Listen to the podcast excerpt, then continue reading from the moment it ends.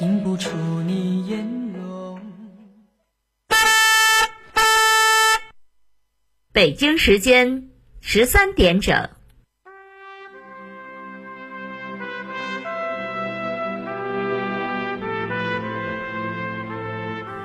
历史与诉说，亲历与真相，欢迎收听广播剧场。《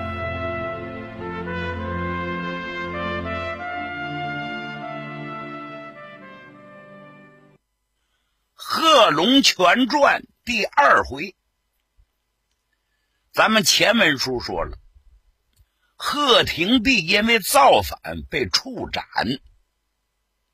那位听不明白了，就得问：这贺廷弼跟贺龙有什么关系呀、你说的是《贺龙全传》，怎么又说上贺廷弼了呢？当然有关系。贺廷弼是贺龙的唐曾祖父。那盐从哪儿咸，醋从哪儿酸？你要听《贺龙全传》，得原原本本、根根底底，从头到尾，咱都得交代清楚。贺廷弼是贺龙的祖先，因此从他祖先讲起。这段轰轰烈烈的事是不可不谈呐、闲言少叙，书归上文。贺廷弼被定为秋后斩决。书说简短，出大差那天，整个桑植县都红阳洞了。同情老贺家的，暗中掉眼泪，是唉声叹气。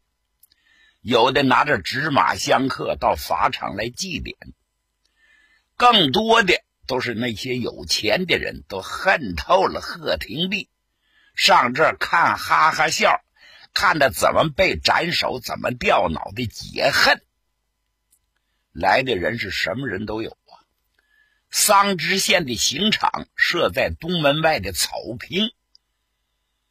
要说出大差杀人了，官府早都准备好了，还没到午时的时候，县官就升做公位。县官是监斩官，不说知县被斩了吗？哎，知县是死了，官儿有的是。官府又派了个新知县，这家也恨透了贺廷弼啊，官官相护嘛。升做公位之后，吩咐一声，把贺廷弼给我带上来。贺廷弼真是个好样的，你看贺龙是个英雄，他的祖先也是好汉，身处这样的险境，一点也不害怕。昂首挺胸，被人架着来到知县前边，是立而不跪。知县呢，阴森森的一笑：“贺廷弼，你不是要造反吗？反呐！你能反到哪儿去？手大舞不过天来，你这叫自取其祸呀！把你自己送上了断头台。”贺廷弼一听，圆睁二目，是倒竖虎须，呀呀呸！狗官，你不要高兴的太早了，你是兔子尾巴，也长不了多少了。我可以死，就到了阴间，我也拿你追魂取命，你也得不了好果子吃。县官一听急脸了，哈哈哈哈！你临到要啃草皮了，你还说这种话？拉下去，拉下去！那个说什么叫啃草皮？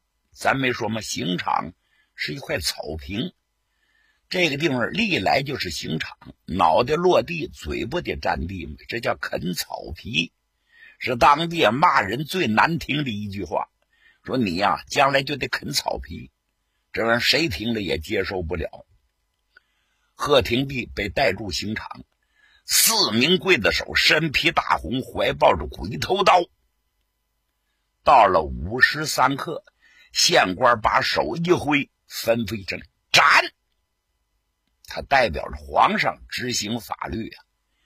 鬼头刀是高高举在空中，贺廷弼一闭眼，哎，正在这么个时候，从法场的人群当中，噌窜进一个人来。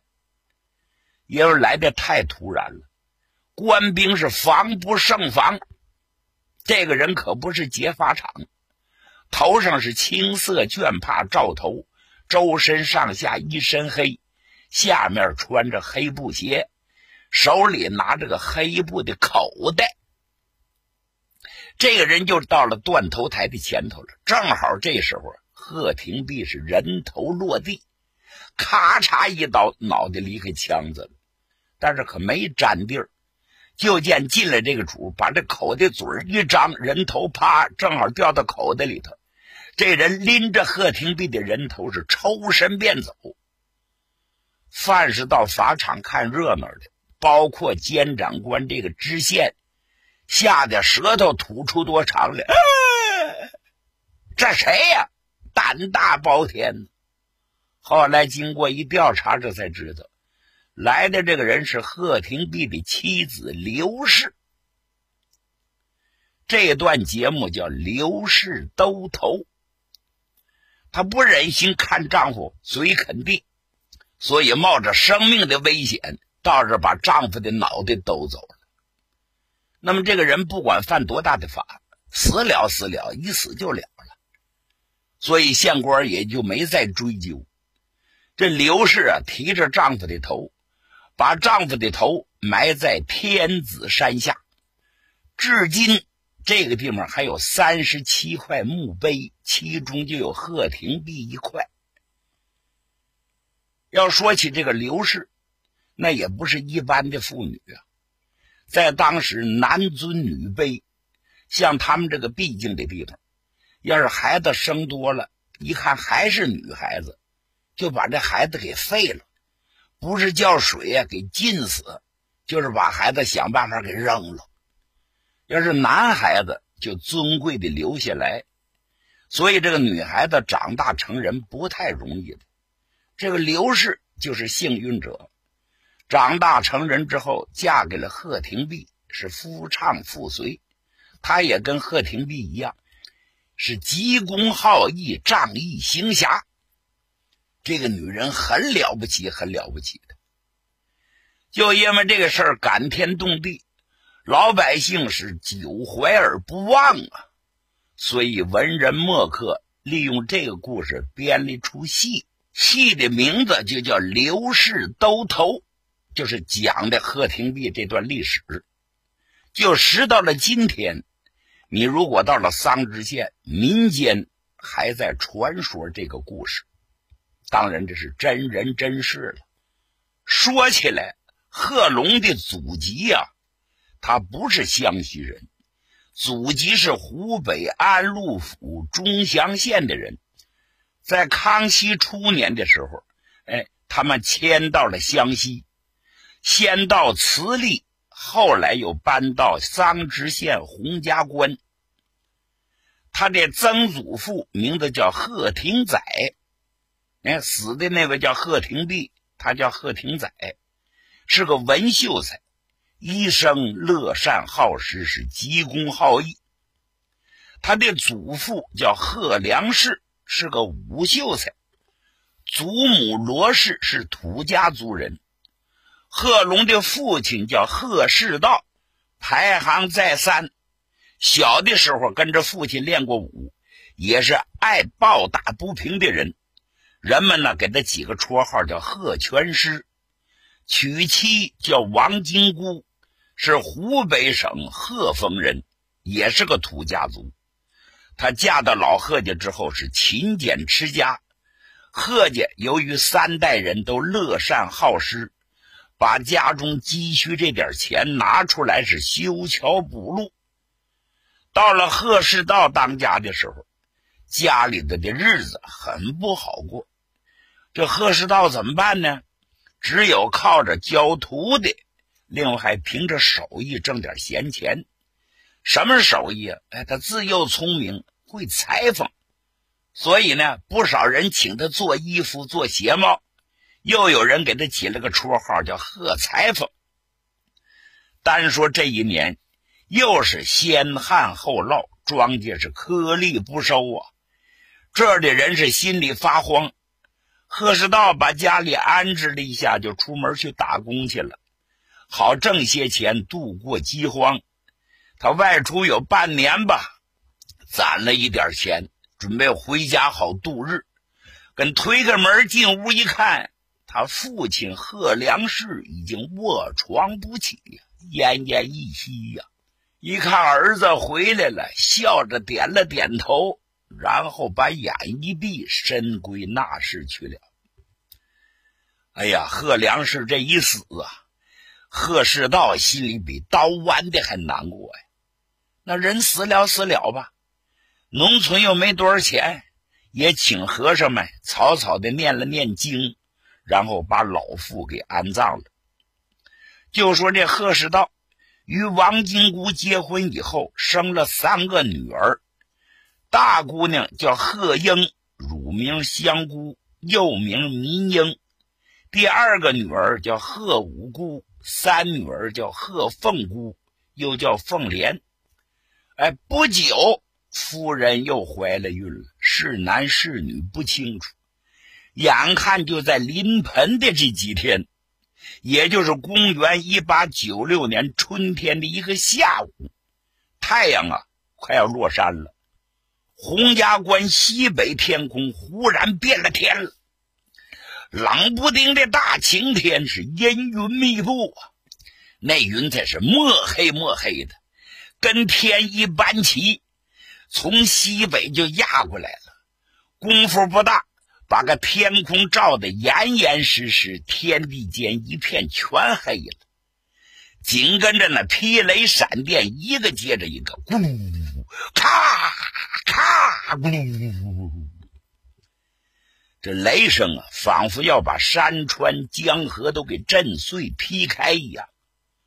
就在这功夫，丽水也开始涨水了，河水咆哮起来，一下就涨了三尺多高。浪排翻滚，吼声震天。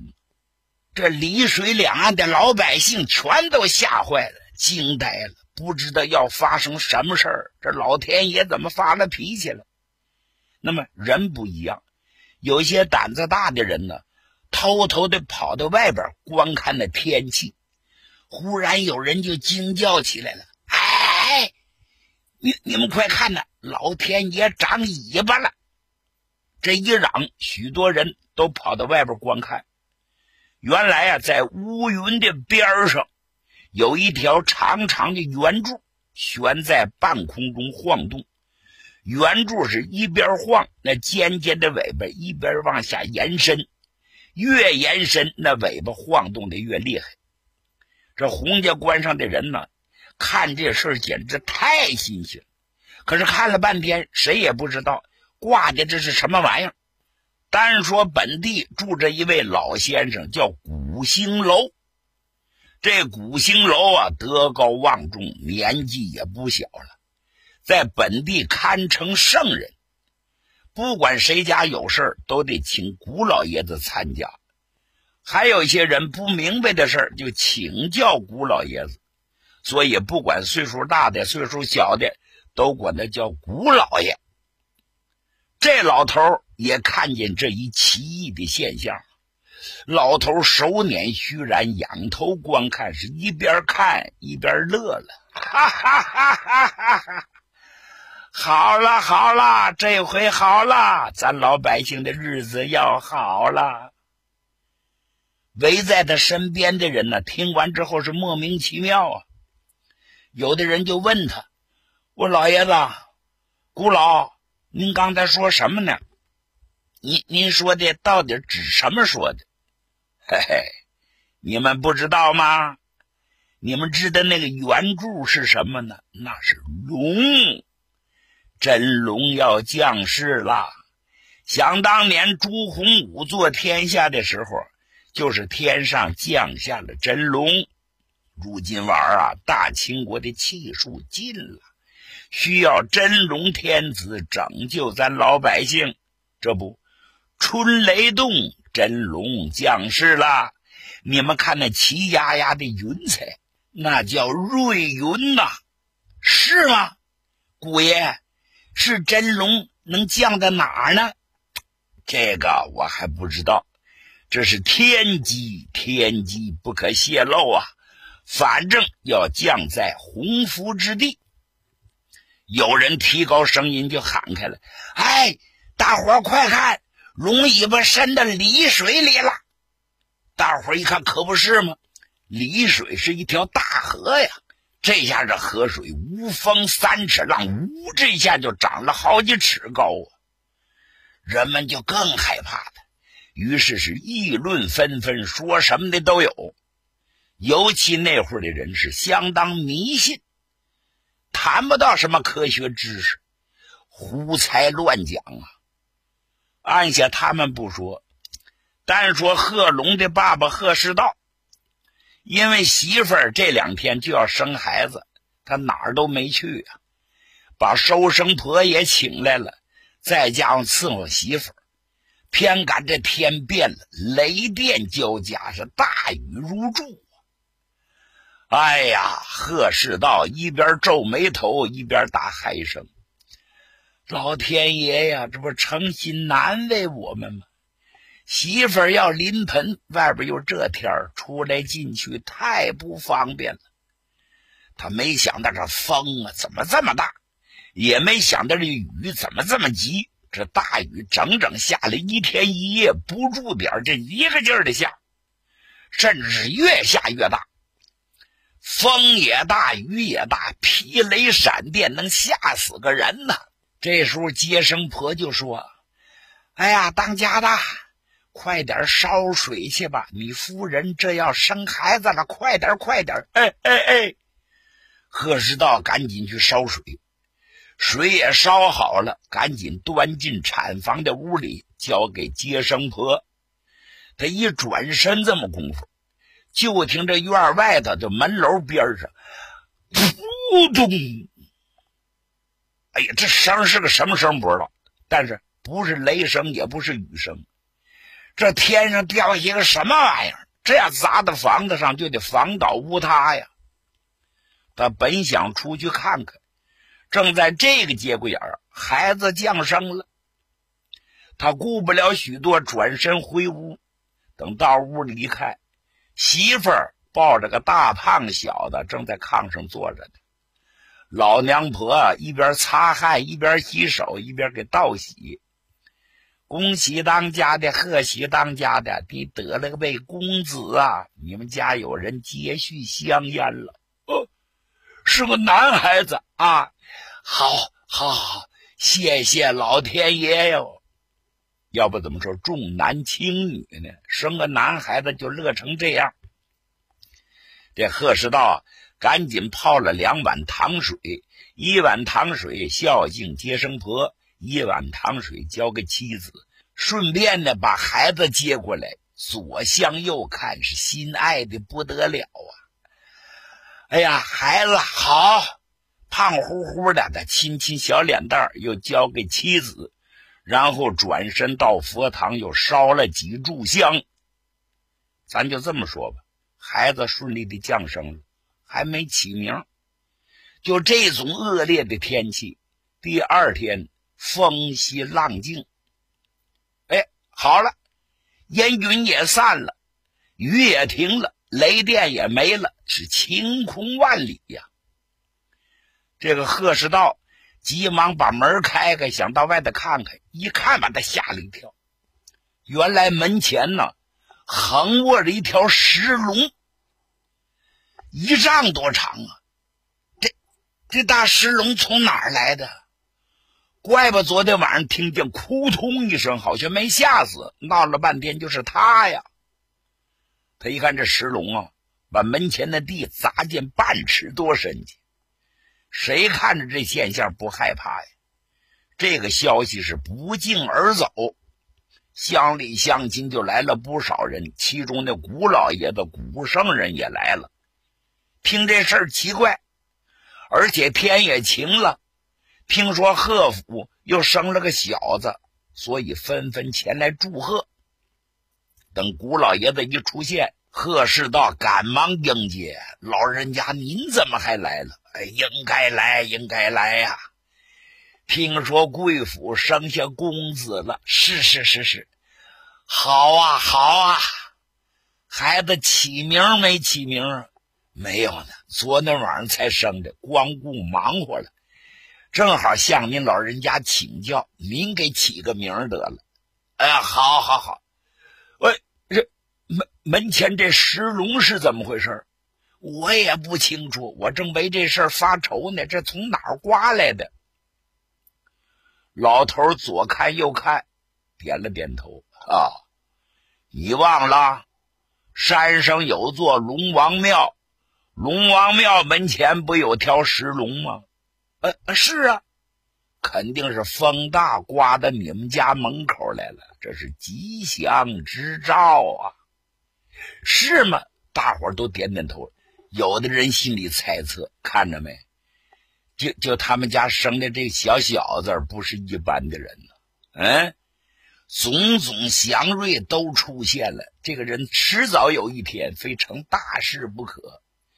也有的人猜测这是不祥之兆，这这这个孩子是啥命啊？但是不敢说，因为古圣人老爷子在这儿呢。这古正道啊，把老爷子和乡亲们让到下屋，大伙坐下之后。古世道再次衷心的请求，让古老爷子给孩子赐个名字。老头子翻着眼睛，手里的虚然，想了一会儿，嗯，今天是二月初八，嗯，二月初八也是好日子。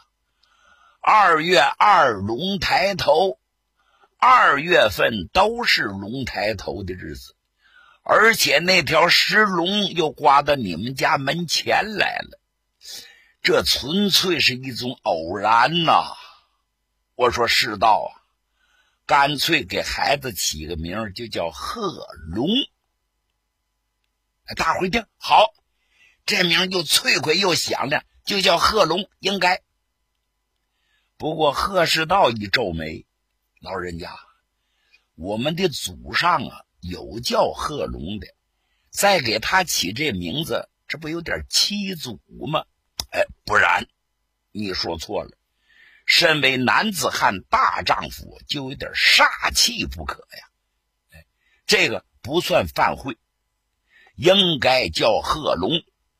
大伙都说对，接生婆也说：“哟，这名多好听啊！”就定下来吧，就叫贺龙。这贺世道思索了一会儿，觉着可也不错。好了，谢谢老人家，谢谢各位乡亲们。那么这个孩子就起名叫贺龙好了。但是光有名不行，还得有个表字儿。这表字叫什么呢？你看这个人呐，都有字儿，还得有表字，还得有名字。咱举个例子说，关羽姓关，名羽，字云长。张飞吧，姓张名飞，字翼德；刘备也是刘玄德，所以这形成了中国名姓的文化呀。这贺龙就是后来名震四海九州的中华人民共和国的开国元勋、伟大的无产阶级革命家、优秀的中国共产党党员贺龙元帅。